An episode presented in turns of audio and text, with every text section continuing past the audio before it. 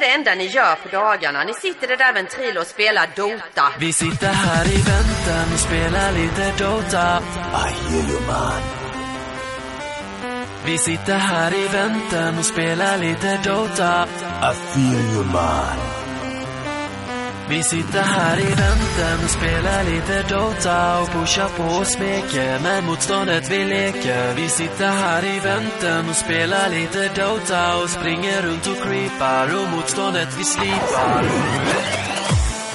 Let's get it on. Vi sitter här i väntan och spelar lite Dota och pushar på och smeker med motståndet vi leker. Vi sitter här i väntan och spelar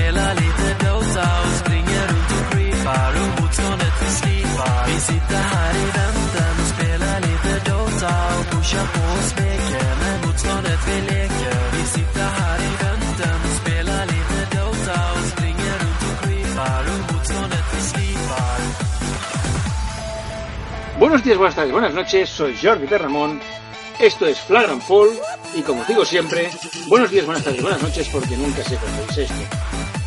Hoy lo que vamos a hacer es repasar un poquito para empezar la jornada de hoy y después con el Pero bueno, empezamos con el, re- el resumen de la jornada. Nos ha dejado un Montaquit, fue la 87, máximo de 63, y Verstappen también 85, Burgos 82, Bilbao Basket 90, Gran Canaria 97, el Momuso cayó en casa 79-92 contra Tirobé, Basconia. El Movistar Estudiantes cayó en casa 79-87 contra Moraván Andorra. El Betis cayó en casa 95-100 contra el Fútbol Club Barcelona. El Zaragoza cayó en casa 90-92 contra el Juventud. El Real Madrid ganó 82-71 al Unicaja. Y el Lucas Murcia se impuso en la prórroga por 97-95 al, Va- al Valencia. Eso nos deja una clasificación interesante con el Madrid a un invicto 8-0. Zaragoza segundo con 6-2, lo mismo que el Fútbol Barcelona.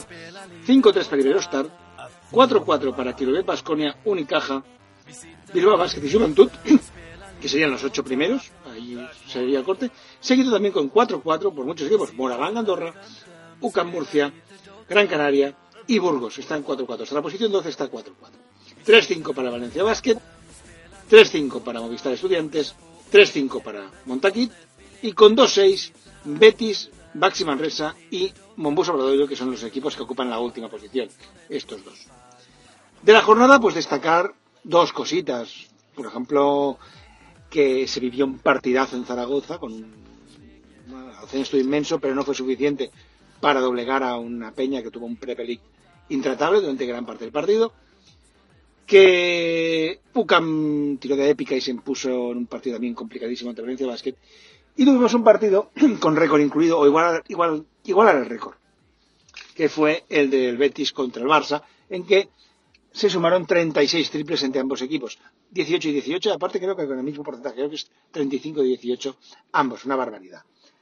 A mí personalmente, como partido de baloncesto, me parece una mierda.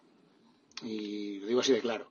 A mí los partidos en que se abusa del tiro de tres no me gustan, y no porque mi equipo juegue de esa manera voy a decir que me gusta. Ya sabéis que mi equipo es el Barça, pero para mí el partido fue una auténtica basura. Lo que pasa es que me tiró mucho. Eso sí es cierto. Pero ese tipo de juego a mí me aburre sobremanera. Y yo me tragué el partido porque, mira, soy un friki y me gusta ver al Barça. Me gusta ver al baloncesto siempre y al Barça en particular. Pero como partido de básquet, mmm, seguramente si hubiera sido en vez del Barça otro cualquier equipo, hubiera quitado el partido porque me aburrí de forma ostensible. Pero ya os digo, soy un poquito friki y estas cosas, pues bueno, es lo que tiene, que al final me traigo cosas que digo, no debería ser así. Bien, de la jornada, pues eh, poquita cosa más que contaros, porque la verdad es que sorpresas he dejado poquitas. Poquitas, poquitas. Destacar, sí, esa victoria del, del conjunto de, la Peña en un campo tan complicado como el de del actual Zaragoza, porque pienso que, fue muy meritorio. Próxima jornada, jornada 9, tenemos un Moraván Andorra Unicaja, para mí favorito Moraván, en casa es un equipo complicado. Baxi Manresa recibe al Mombus Obradoiro, el que gane se escapa de la zona de abajo. Ojalá sea el Baxi Manresa, que pienso que juega un muy buen baloncesto y no están teniendo el premio que se merecen. El Juventud recibe el Libertad de Tenerife, favorito el Juventud para mí, porque bueno, porque después de ganar un campo tan complicado no creo que tiren por la borda del trabajo hecho. Burgos recibe al Betis, también dependerá del acierto que tenga el Betis tirando de tres, porque el juego del Betis me pareció, bueno, si el de Barça me pareció aburrido, el del Betis ya no os lo cuento. Pero lo cierto es que yo creo que en un campo como el de San Pablo Burgos, creo que el favorito es el San Pablo Burgos, El Barça recibe al Movistar Estudiantes, favorito el Barça. Gran Canaria recibe Lucas Murcia, yo creo que favorito el, Gran Canaria. El baloncesto, el Valencia Basket, perdón, recibe al Zaragoza. Aquí mm, creo que va a ganar Zaragoza. El Bilbao Basket recibe al Real Madrid. En principio el Real Madrid debería ganar con relativa facilidad. Y el Quirobet Basconia recibe al Montaquí Fuenlabrada. Quirobet Basconia que viene de que le hayan pegado un sobo y un repaso en Euroliga por parte del Maccabi importante. Ya veremos si físicamente, bueno, físicamente aún, pero mentalmente están recuperados o no. La verdad que, bueno, poquitas cosas más que comentar. Ya después hablaremos de otros temas menos agradables, cosas que no ocurrieron en Euroliga, pero eso lo hablaremos dentro de un rato. Ahora os dejo con música y en nada volveremos para hablar o estar con un vintage que creo esta semana os va a gustar.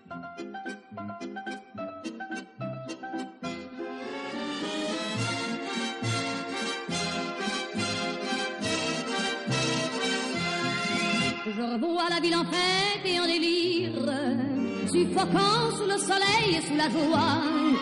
Et j'entends dans la musique les cris, les rires, qui éclatent et rebondissent autour de moi. Et perdu parmi ces gens qui me bousculent, étourdi, désemparé, je reste là. Quand soudain je me retourne, il se recule, et la foule vient me jeter entre ses bras. Emportés par la foule qui nous traîne, nous entraîne, écrasés l'un contre l'autre, nous ne formons qu'un seul corps. Et le flot sans effort nous pousse enchaîner l'un et l'autre, et nous laisse tous deux épanouis, enivrés et heureux. Entraînés par la foule qui s'élance et qui danse une folle farandole, nos deux mains restent soudées. Et parfois soulevés, nos deux corps enlacés s'envolent et retombent tous deux épanouis, enivrés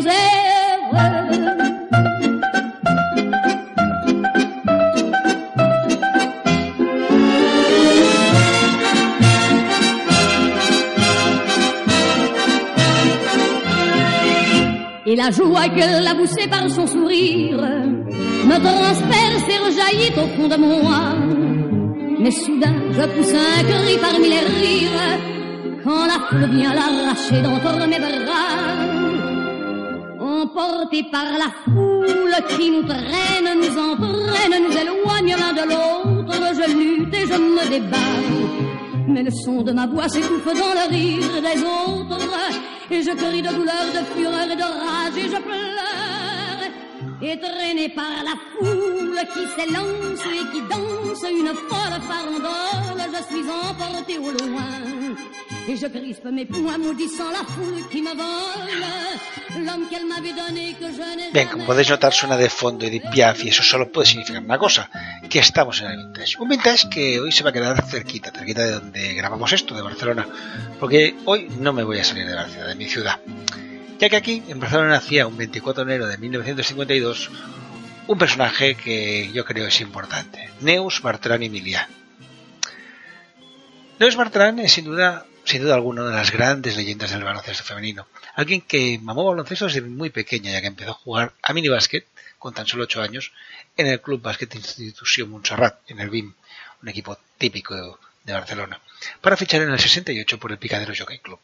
Como jugadora, toda su carrera se desarrolló ahí, en el Picadero, en el Picadero Jockey Club, equipo al que llegó en el 68 y el que no abandonaría hasta retirarse como jugadora. Algo que ocurrió por desgracia de forma prematura, ya que sufrió una grave lesión, se retiró joven con tan solo 30 años, pero eso no la retiró del baloncesto, ya que pasó a ser entrenadora. Una etapa, la de entrenadora, que la llevó a dirigir conjuntos como al propio Picadero, al Club Femení Barcelona y la Universitaria de Barcelona, al Club Bàsquet Sant Just o al Club Esportiu Laietà, y que la llevaría en 2008 a ser declarada por la Federación Catalana de Básquetbol como histórica del básquet catalán, que yo creo no es moco de pavo.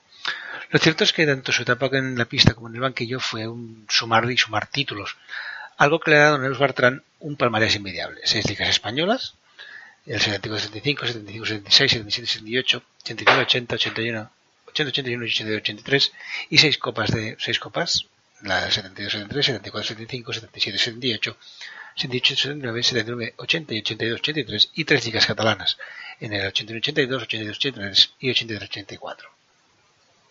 A nivel de selección debutó con la selección en el año 69 y su último partido con la misma fue en el año 80, en 1980. Entre medias 72 encuentros con la con la selección, con el máximo nivel. Una selección con la que promedió 4,6 puntos por encuentro, siendo su mejor actuación los 6 puntos de media en el europeo de 74. Lo cierto es que Neus Bartrán está considerada como una de las jugadoras, una de las mejores jugadoras de la década de los 70, una época en la que Neus Bartrán se ejercía de base clásico, de esos que hacían jugar a sus equipos. Podríamos perfectamente decir, sin equivocarnos, que Neus Bartrán era la jefa. La verdad es que, bueno, mm, si miramos la web de Roberto Rico, donde podemos encontrar una mayor entrevista en, en ella, Neus es sincera y nos deja algunas perlas, como cuando Roberto le pregunta cuáles son sus mejores recuerdos de baloncesto. Y lo cierto es que sus mejores recuerdos son, son muy variados, porque van desde el primer trofeo conseguido jugando minibásquet, cuando la fichó el picadero, y ahí ya comenta que se volvía loca, la primera liga ganada, la primera llamada a la selección catalana, a la selección española, otra locura, o cuando fui fue capitana de las dos selecciones. Sin duda momentos maravillosos en el mundo del baloncesto, sobre todo a nivel personal, porque bueno, cuando consigues ciertos retos, pues es una auténtica gozada. La verdad es que desde este vintage de Fabrank Fall hemos querido hacer un pequeñísimo homenaje a una de las grandes figuras de nuestro baloncesto. Y hay que decir que no ha sido nada fácil. Porque si en chicos encontrar información de los jugadores de los 70 es a veces complejo, no os quiero explicar lo que es en chicas. Es una auténtica quimera, es una barbaridad. Pero es una quimera que vale la pena, porque traernos Bartrán a nuestro vintage ha sido un placer y una maravilla. No me enrollo más, hoy lo voy a hacer cortito, nos pondremos un poquitito de música y seguiremos con más secciones de, de Flagrant Fall. Un Flagrant Fall que hoy va a ser más cortito que otros días porque nos faltarán secciones, porque, bueno, por fallo mío no hemos avisado a los colaboradores y no, obviamente no han enviado nada, pero bueno, no sufráis que tendremos un programita que creo que estará hecho. En fin, os dejo con música y volvemos en nada para seguir con el programa.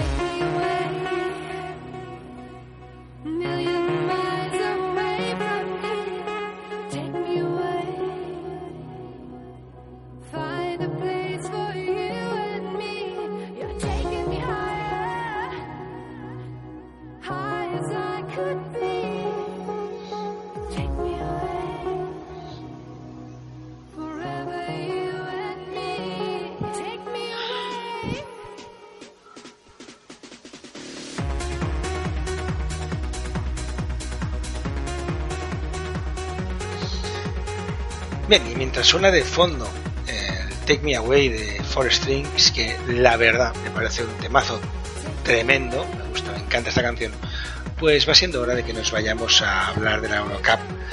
Después hablaremos de más cosas, hablaremos de la Euroliga y la Euroliga me extendré. Hoy no vamos a tener, ya os he dicho a los colaboradores, por fallo mío, o sea, no es culpa suya, es fallo mío, para variar, pero hoy sí me enrollaré un poquito con alguna cosa que ha pasado esta semana en, en, la, Euroliga que, bueno, yo creo que se ha de comentar se ha de decir. Para bien y para mal, pero bueno, más que nada para mal, pero vaya, es lo que hay. Bien, como os decía, vamos a hablar de la Eurocup, una Eurocup que ha tenido, pues bueno, hemos tenido buenas noticias, porque el Ratifor Moon cayó en casa 87-99 ante el Moraván Cantorra en esta séptima jornada. El Maccabi Rishon caía en casa 79-85 contra el Segafredo Virtus Bolonia, que si no recuerdo mal remontó 18-19 puntos. La S Mónaco se imponía de forma clara 80-59 a Propiedades Patras en el grupo A. En el grupo B, el Tofas Bursa se imponía 82-72 al Partizan de Belgrado, el Ritus Vilnius se imponía 92-78 al Limoges y el Umar Roger Venecia ganaba 66-61 al Lokomotiv Kuban Krasnodar. El Nanterre en el grupo C caía en casa 68-82 ante el Drufasaka.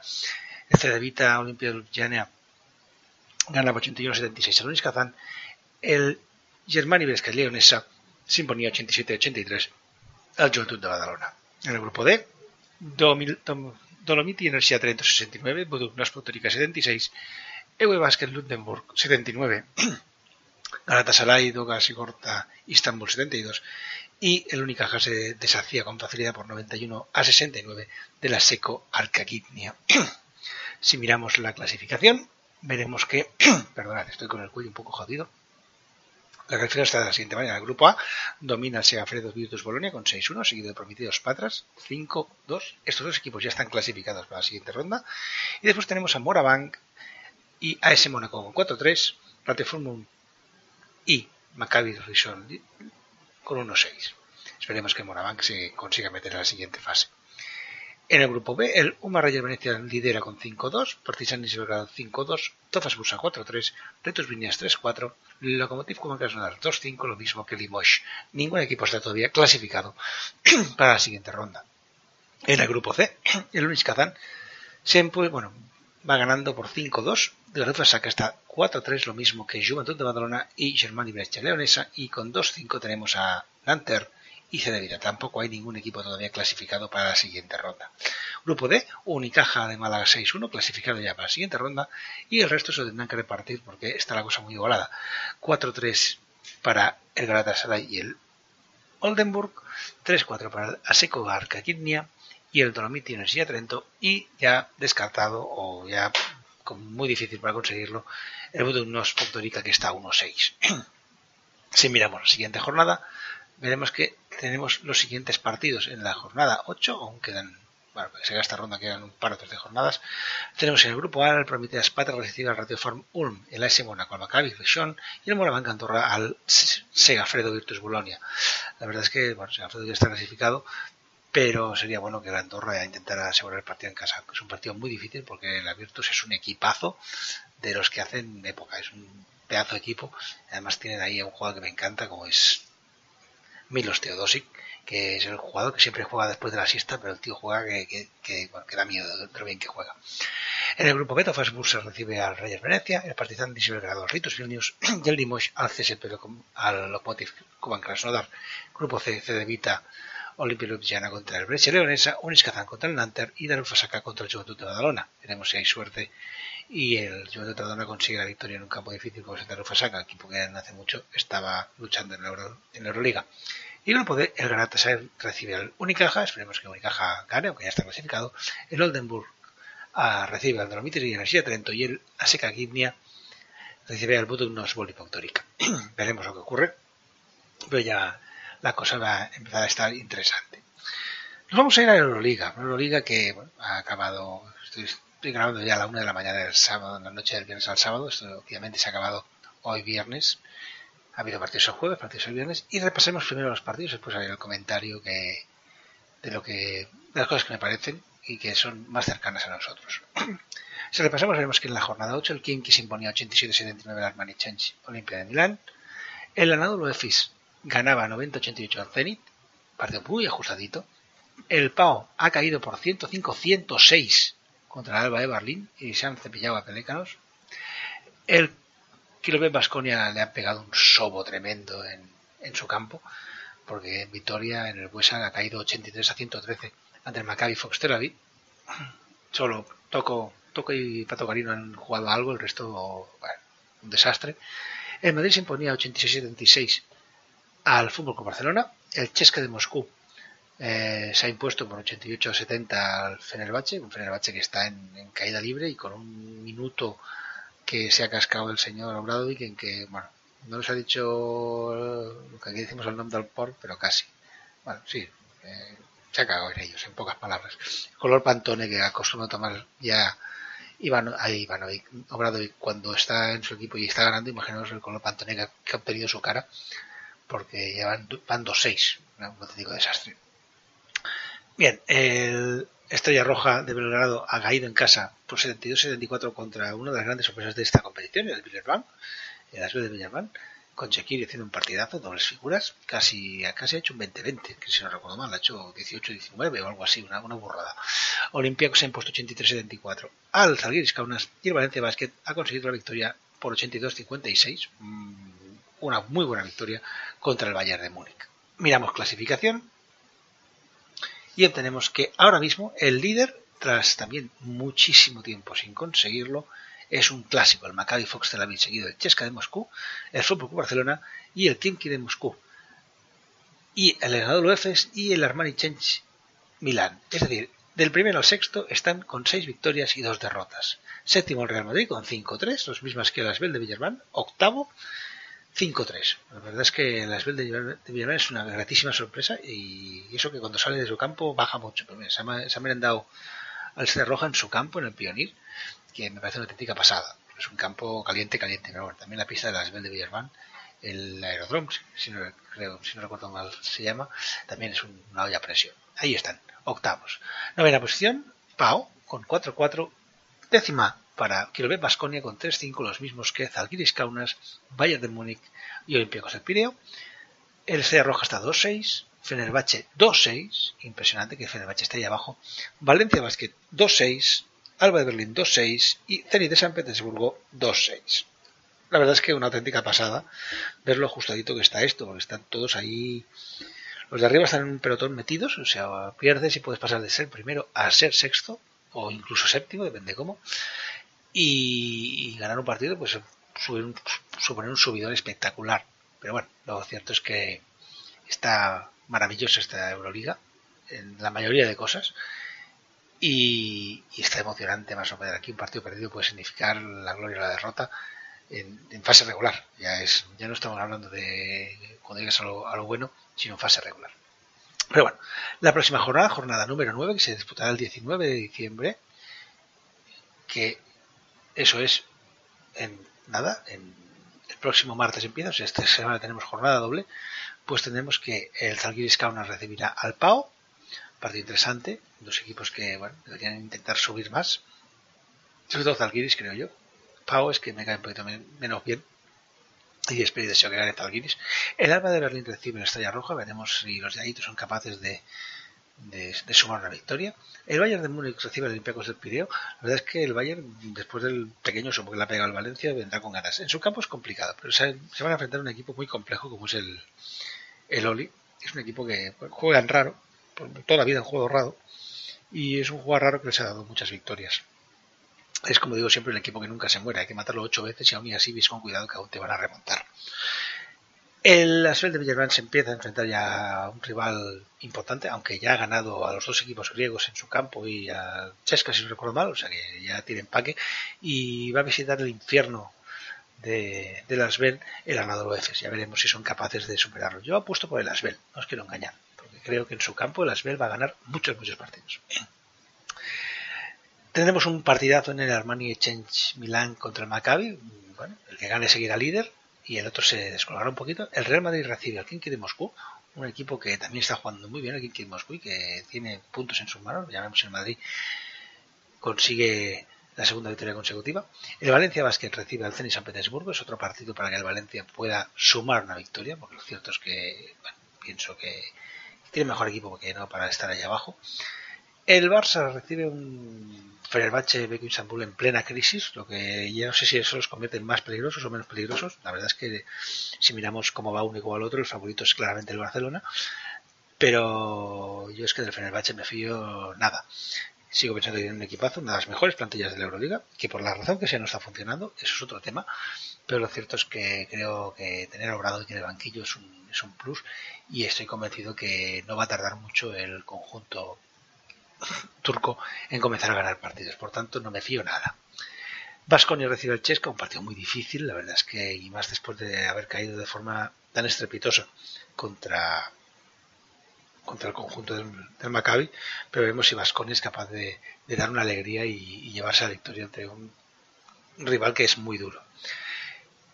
Y bueno, eso será el martes, miércoles, y el jueves, viernes, pues tendremos otra jornada, otra jornada, porque ya os digo, es, esta semana es jornada doble, lo cual es, está muy bien, pero también va, a destrozar a más de uno.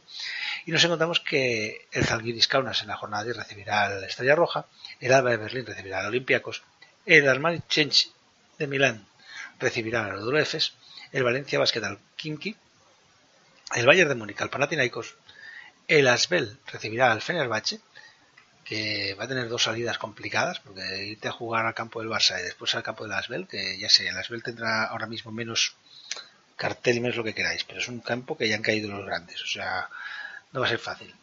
El Barça recibirá al Maccabi, que también puede ser un partidazo. Kirolbet recibirá al San Petersburgo y el Real Madrid recibirá al Chesca, también otro partido. La verdad es que una doble jornada con partidos que van a ser hablando en plata la hostia, porque hay partidazos ahí espectaculares que nos pueden dejar un sabor de boca o muy amargo o muy bueno o muy dulce, pero seguro que nos va a dejar algo importante, que es muy buen juego. Bien, hasta aquí podríamos decir las cosas de la, de la Euroliga, pero a mí me gustaría hacer un pequeño inciso, un pequeño comentario, un pequeño... mm, no me gusta. No me gusta, me imagino que todos sabéis lo que es. A ver, yo siempre he dicho, me habéis oído mil veces, yo que soy del Barça, y si me habéis seguido por redes sociales o cuando he colaborado con alguna radio o cuando he hecho escritos, cualquier cosa, siempre he dicho lo mismo, que al campo se va a animar. A mí que se vaya al campo a insultar me parece una auténtica burrada. Hasta aquí, bueno, es mi opinión y ya sé que hay gente que dice que yo soy un bicho raro, lo que queráis, para mí que un campo como puede ser Palau, cuando Rudy Fernández hace una de sus cosas, pues empiece a chillarle hijo de puta o cualquier otra barbaridad, me parece una auténtica aberración. Yo no voy al campo a insultar a Rudy Fernández, ni a Jul, ni a nadie. Yo voy a ver baloncesto, a disfrutar, a animar a mi equipo y poco más. ¿Qué pasa? Que tal como critico que la gente de mi equipo o de mi club pues haga cosas malas, también critico cuando otros clubes hacen lo mismo. Y en este caso, mm, pues toca criticar, creo yo, al Real Madrid. Primero porque la afición blanca se pasó un buen rato eh, chillando que Mirotic era una rata, lo que me parece, bueno, fuera de lugar. Pero no solamente eso, eh, también estaba fuera de lugar la forma de, no sé cómo decirlo, de animar que tuvo el médico del club del Real Madrid en el huddle que hacen antes de los partidos, que me parece estupendo, pero que, bueno, lo hicieron en una zona que se estaba grabando, podían haberlo hecho y haber dicho lo mismo dentro de esto y no se hubiera enterado nadie.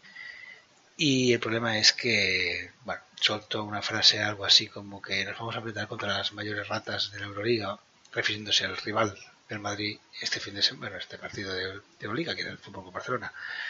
Bien, no creo que merezca mayor comentario que eso.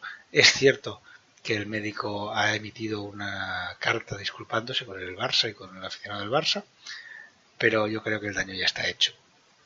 Y bueno, eso de siempre. Él se ha disculpado por carta, me parece estupendo. No sé si es porque realmente cree que se ha equivocado, que ojalá sea por eso, o porque le han dicho, "Eh, chaval, la has cagado y hay que arreglarlo. La cosa es que ciertamente él se ha disculpado y es de agradecer, pero lo que es muy triste, muy muy triste, y aquí es donde voy yo, eh, no es que el médico de Madrid se equivoque y haga una cosa que no toque, no es que el médico de Madrid haga una carta disculpándose, porque bueno, eso lo podríamos aceptar, pero que me parecen totalmente y absolutamente intolerables son los comentarios que han generado esa carta de disculpa, tanto de un lado como del otro. Aquí no hay ni gente del Barça, ni gente del Madrid, ni gente de nada. Es muy triste que unos estén diciendo que es el que ha dicho lo que piensa todo el Madrid, no me lo creo, y que otros estén amenazándolo de ya vendrás al Palau, ya vendrás al Palau. Esto es baloncesto, señores. El balón se lanza al aire. Pasan 40 minutos y cuando el balón deja de estar en el aire, cuando el pita, se acaba el partido y se acaba lo que haya habido. Yo es lo que he hecho siempre. Y si tengo algún rencor con algún jugador, ya me lo encontraré en la pista la próxima vez. Pero no puede ser que estemos unos jaleando que se sea maleducado y otros amenazando a otro porque, bueno, yo quiero que la ha cagado. Lo encuentro demencial. Y estamos futbolizando nuestro deporte. Y eso no es bueno. Decir también que, bueno, una muestra más de que, que a veces el baloncesto es diferente. O lo queremos hacer diferente o no nos lo creemos. Y ha sido que, bueno, mm, ha habido un, un bueno, iba a decir unos periodistas, un programa de televisión básicamente dedicado al fútbol, de esos que básicamente se dedican a chillar mucho, a insultarse como auténticos bestias, que se ha querido meter en el básquet, supongo por el hecho del morbo, ese morbo enfermizo que genera que el público pues insulte a un jugador. Y bueno, un colaborador o un periodista, de, por llamarlo de alguna manera, de, ese programa, pues ha querido preguntarle a Nico que qué sentía cuando le llamaban rata y similar. El jugador no ha querido contestar y ha entrado en acción eh, Carlas Cascante, Casqui, que es, por si no lo saben, en ese programa de televisión, yo os lo digo yo, es el jefe de prensa del Fútbol Club Barcelona. Una persona que es, hablando en plata, una maravilla, que le pides cualquier cosa y a poco que puede te la hace, pero que para que Carlas Cascante tenga que decirle a un, digamos, periodista, ¿tú crees que esa pregunta, hay que hacer esa pregunta? Pues tienes que haber dicho algo muy gordo y muy fuera de lugar. Por suerte, pues él diría que no puedo decir el 100% porque el 100% no es, porque seguro que alguno no, no estará de acuerdo, pero el 99,9% de la gente del baloncesto, de periodistas del baloncesto de verdad, eh, han salido en defensa de Carlos Cascate porque es lo que se merece. O sea, es un auténtico crack en su profesión, es una maravilla tenerlo como jefe de prensa, es un tío que te ayuda todo lo que puedes. Y, y lo sé porque yo he estado en las ruedas de prensa de Fútbol Barcelona y es la verdad es que es un tío que es una bueno, es un crack en lo suyo, no, no hay que discutir más. Y desde aquí, pues nada, queremos darle nuestro pequeño apoyo, porque, bueno, esto lo vimos cuatro gatos, pero que sepa Carlos Cascante que los que lo conocemos sabemos que lo que hizo fue exactamente lo que tenía que hacer, su trabajo. Y encima es que lo hace muy bien. Otros podrían aprender y hacer su trabajo de, de una forma correcta y no intentando meter mierda, no en el básquet, porque bueno, sino en cualquier deporte que toquen.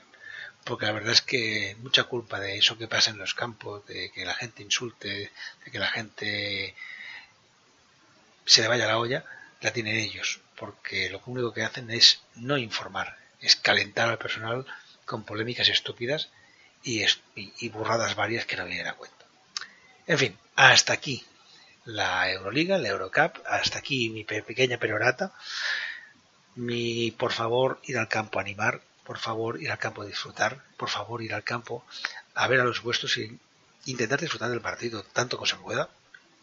Y olvidaros de los árbitros, olvidaros del rival, dedicaos a animar a los vuestros. Porque si no te transformas en eso que no queremos en el mundo del baloncesto, que es eh, gente violenta. Nosotros queremos en el básquet, ¿por qué? Porque nos juntamos ocho equipos en la Copa del Rey y no pasa nada. Lo más complicado es decidir quién paga la ronda. Si el del Madrid, el del Barça, el del Vasconia, el del Unicaja, el del Moraván o el del que sea. Eso es lo más conflictivo que tenemos en la Copa del Rey. Y es porque no tenemos gente como esos que vienen a tocarnos los huevos hablando en plata y a meter mierda.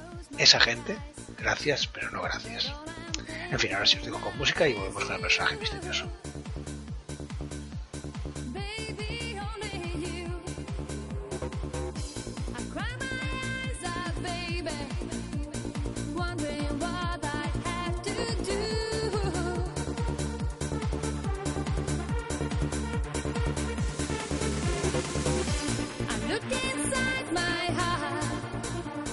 For sure this love is true.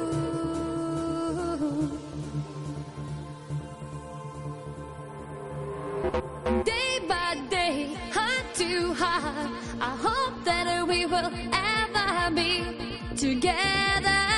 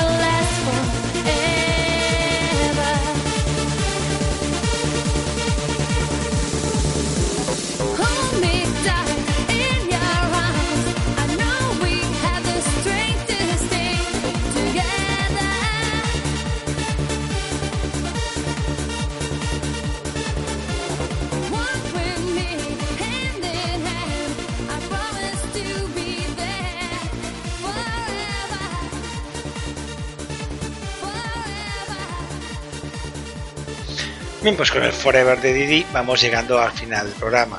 Y cuando llega al final del programa solo puede significar una cosa, que toca desvelar, desvelar misterios. Y generarlos. Pero primero os desvelo el misterio de quién era el personaje misterioso de la pasada semana. Alguien que tiene 8 anillos de campeón de la NBA, 5 como jugador y 3 como coach, que nació en el Líbano, lugar donde asesinaron por desgracia a su padre cuando él tenía solo 18 años. Su padre que era profesor universitario en la Universidad Americana del Líbano. Alguien que fue en segunda ronda de draft del 88 y que, y que actualmente dirige a los Golden State Warriors. Obviamente tan solo podemos referirnos a una persona, al gran Steve Kerr, ese que tuvo que salvarle el culo, como dijo él, en plan de coña, en el 97 a Michael Jordan, porque dijo algo así que, bueno, vio que no se veía capaz de meter el último tiro y dijo, dásela a Steve, que ya, ya dámela Michael, que ya la meto yo.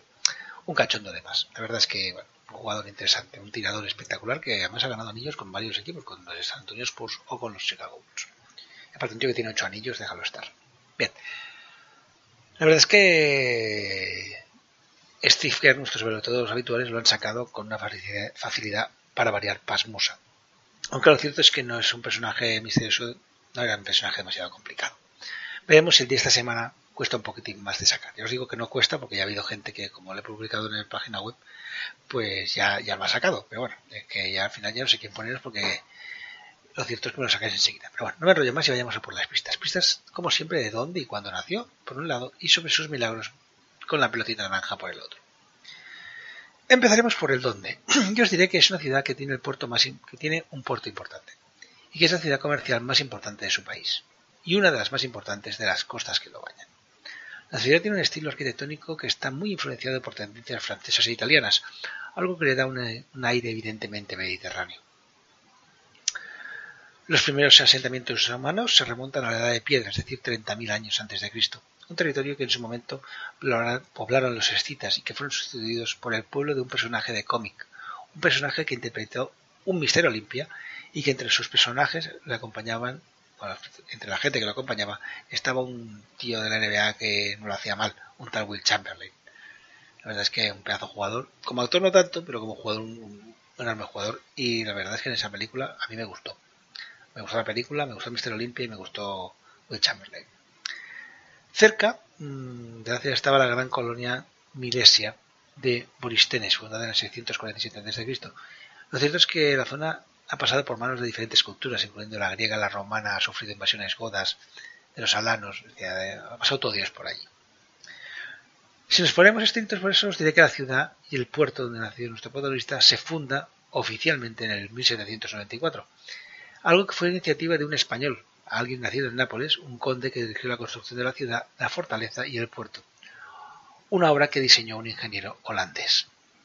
Lo cierto es que el crecimiento de la ciudad se debe en gran parte al buen gobierno y fomento de la actividad que tuvieron entre otros el ingeniero militar F. de Bolan, el duque de Richelieu y el conde de Largeron, entre otros. Sobre 1820 la ciudad se convirtió en una de las mecas para artistas, científicos e intelectuales, siendo un lugar de veraneo de la nobleza del país. En 1854 la ciudad fue bombardeada por fuerzas británicas y francesas que intentaron desembarcar en la ciudad. No pudieron hacerlo debido a la resistencia heroica de sus ciudadanos. A principios del siglo XX se la consideró como una de las ciudades más confortables de toda Europa, ya que tenía perdón, comunicación ferroviaria, agua corriente, electricidad, alcantarillado y una de las calles y unas de las calles mejor pavimentadas del continente europeo. La ciudad contaba con cosas tan habituales hoy como ambulancias, transporte municipal, hospitales, balnearios, universidad, institutos, cinco bibliotecas privadas, dos de públicas, museos, ópera, teatros, cines, hipódromo y cerca de mil cafés y restaurantes. La ciudad también ha salido de escenario del cine y en ella se grabó una de las escenas más famosas de la historia del cine, una donde cientos de civiles son asesinados a sangre fría en una escalera de piedra. La escena no es más que ficción, ya que jamás ocurrió en realidad, pero a día de hoy esas escalinatas, esas escaleras de piedra siguen siendo una gran atracción turística en la ciudad. Deciros que cerca de la ciudad se encuentra el mercado a cielo abierto más grande de Europa, un mercado que le da un 1% del PIB al país que se dice pronto. El entramado de la ciudad es diverso, habiendo personas de origen griego, ruso, italiano, yugoslavo, búlgaro, alemán, belga, armenio, rumano, polaco, francés, suizo, judío y un largo etcétera. Esa variedad hizo que la ciudad tenga topónimos haciendo referencia a los diferentes orígenes, cosas tipo la plaza griega, la calle búlgara, los bulevares francés o el bulevar italiano, etc, etc, etc. La verdad es que ha habido mucha influencia allí. La ciudad está hermanada con Calcuta, con Nicosia, con Alejandría o con Baltimore, entre otras. Y como pista final sobre la ciudad, hay un libro escrito en 1972 en que se narra la lucha entre un joven reportero alemán y una organización para ex-nazis. Un libro escrito por un periodista, novelista, piloto y espía que tenía obras como el guía MK, el emperador y otros relatos o los perros de la guerra. Bien, tenemos el lugar, toca ir al día. Un día que en año bisiesto es el 55 día del año y en que ocurren cosas como que Francisco de Asís dice haber escuchado directamente a Jesucristo ordenándole que comenzara su misión. Cosas como que Cristóbal Colón funda Santa María de Belén, la primera aldea española en territorio continental americano. O que en la batalla de Pavia las tropas imperiales de Carlos I vencen a las francesas de Francisco I, con lo que se pone fin a la Guerra de los Cuatro Años. Si saltamos en el tiempo y nos vamos a 1909, nos encontramos que en Brighton se presenta por primera vez al público el cine en color y que en 2006 encontramos que España decide abrir embajadas permanentes en Nueva Zelanda, Sudán, Trinidad y Tobago y en el Yemen. Si miramos quién nació el mismo día que nuestro personaje, veremos que comparte cumpleaños con el emperador japonés Toba, con el Papa Clemente VII, octavo, perdón, con el actor americano Stephen Hill o con el boxeador Floyd Mayweather Jr. Si te llamas Ebecio, aparte de tener muy mala suerte, te diré que este es el día de tu santo. Bien, tenemos el lugar, tenemos el día toca el año, un año que empezó en jueves y no era bisiesto y que corresponde al 1337-1338 según el calendario persa. Un año en que se celebró la primera Olimpiada Internacional de Matemáticas y en que el día 1 de enero Fidel Castro triunfó con la Revolución Cubana. Un año en que la URSS lanzó la sonda Luna 1 y en que Alaska entró a formar parte de los Estados Unidos convirtiéndose en el estado número 49. Un año en que, un 2 de marzo, se inició la construcción de la Ópera de Sydney, o que el dictador Francisco Franco inauguró el infausto Valle de los Caídos un año en que en agosto Hawái se convertía en el estado número 50 de Estados Unidos. Ese mismo año nacen personajes como el filósofo francés Michel Onfray, los jugadores de baloncesto Panagiotis Giannakis o Denny Ainge, y la cantante, bueno, y el cantante y compositor británico Morrissey. Bien, tenemos el lugar, tenemos el día, tenemos el año, tocan milagros. Milagros como haber promediado 11,3 puntos, 8,7 rebotes, 0,4 asistencias, 2,2 tapones, 1,2 recuperaciones y 14,4 de evaluación media en la ACB. Por lo tanto ya tenéis pista, jugó en la ACB. Milagros como tener un palmarés en el que cuenta con títulos como una copa, ser escogido para la selección europea, dos ligas de su, de su país, de su anterior país, orden del mérito del que sería su país actual, oro en los Juegos Olímpicos, bronce en los Juegos Olímpicos, oro en un mundial, cuatro platas en un mundial, oro en tres europeos, una plata en europeos, dos bronces más en europeos, un oro y una plata en un europeo sub-18 y un oro en europeo cadete. Si miramos veremos que ha pasado por tres ligas distintas, algunas tan importantes como la CB y otras no tanto, o al menos en ese momento no lo eran como la alemana. Deciros que con su selección a nivel senior promedió 7,3 puntos, no os digo rebotes porque las páginas de la FIBA con rebotes de pedín, bueno, pedín antiguos, y tampoco que sea este muy antiguo, lo cierto es que te puede poner que, que yo que sé, que Fernando Martín capturaba 0,5 rebotes por partido, cosa que no se creen ni hartos de vino. Bien, ya os digo, la verdad, pocas pistas más que daros, aparte de deciros que jugó en un equipo que en la actualidad tiene en sus vitrinas hasta 8 Euroligas. No os cuento mucho más, no os puedo decir mucho más, solo que me ha alargado mucho más de lo que debería y me salido un personaje misterioso casi tan largo como nuestro protagonista. Así que mejor me voy callando y os pongo un poco de música. Pero bueno, más que poner música lo que voy a hacer ya es despedirme, porque ya es tarde y vamos a ir cerrando ya el chiringuito.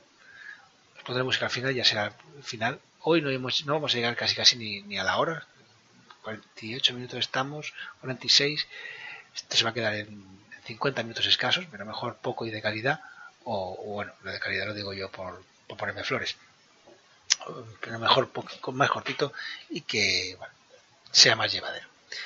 Lo dicho, mm, muchas gracias por oírnos, muchas gracias a todos nuestros jugadores, aunque hoy no hayan estado, pero no es culpa suya, ha sido culpa mía. Y como os digo, cuando vayáis a un campo de baloncesto, disfrutad de lo que veis. Disfrutad del básquet. animad a vuestro equipo como locos. Si queréis pitar a un jugador, pitadlo. No, pasa nada. Si queréis pitar al árbitro, lo pitáis, pero no le insultéis. No le insultéis porque no es precisamente lo más inteligente. Y aparte, mm, un día os encontraréis con un hijo Charitis o con un Jordi Perramón, porque eso también lo he hecho yo, que cuando le han dicho depende que al final del partido se ha ido a buscar al personaje tan valiente que me insultaba y se quedó blanco transparente. No sé la hostia porque mi señora esposa me paró a tiempo, o bueno, me paró. Lástima que estaba porque si no le hubiera dado al, al tonto lava que se pasó el partido insultándome. Pero bueno, las cosas como son, hay que ser, hay que tener más cabeza. Tanto el público como los jugadores. Pero sobre todo el público, porque es muy fácil desde la grada dejarse llevar al insulto fácil y creo que es un error, porque a los partidos hemos de ir todos a disfrutar. Os recomiendo si podéis que este fin de semana veáis mucho baloncesto, mucho, mucho, mucho baloncesto. Hay mucho baloncesto de calidad y no solamente ver eh, partidos ACB o partidos de máximo nivel de la Euroliga, la Eurocup, de la ICL y estas cosas. Iros a ver partidos de pequeños, iros a ver partidos de gente amateur. Ahí veréis baloncesto de verdad. Sí, no se pegarán el mate, no meterán los triples que mete Mirotic, no se pegarán los mates de Mickey, no pondrán los gorros de Tavares, no tendrán los movimientos finos de Tomic, no tendrán muchas cosas. Pero vais a ver básquet de gente que se lo pasa bien jugando y que intenta hacerlo también como puede. Y si vais a ver pequeños, sobre todo, sean siempre muy, muy positivos. Animar, animar, animar, animar, animar, animar. Y cuando estéis cansados de animar, seguid animando. En fin, que tengáis un muy buen fin de semana, que disfrutéis mucho del básquet y nos vemos la semana que viene.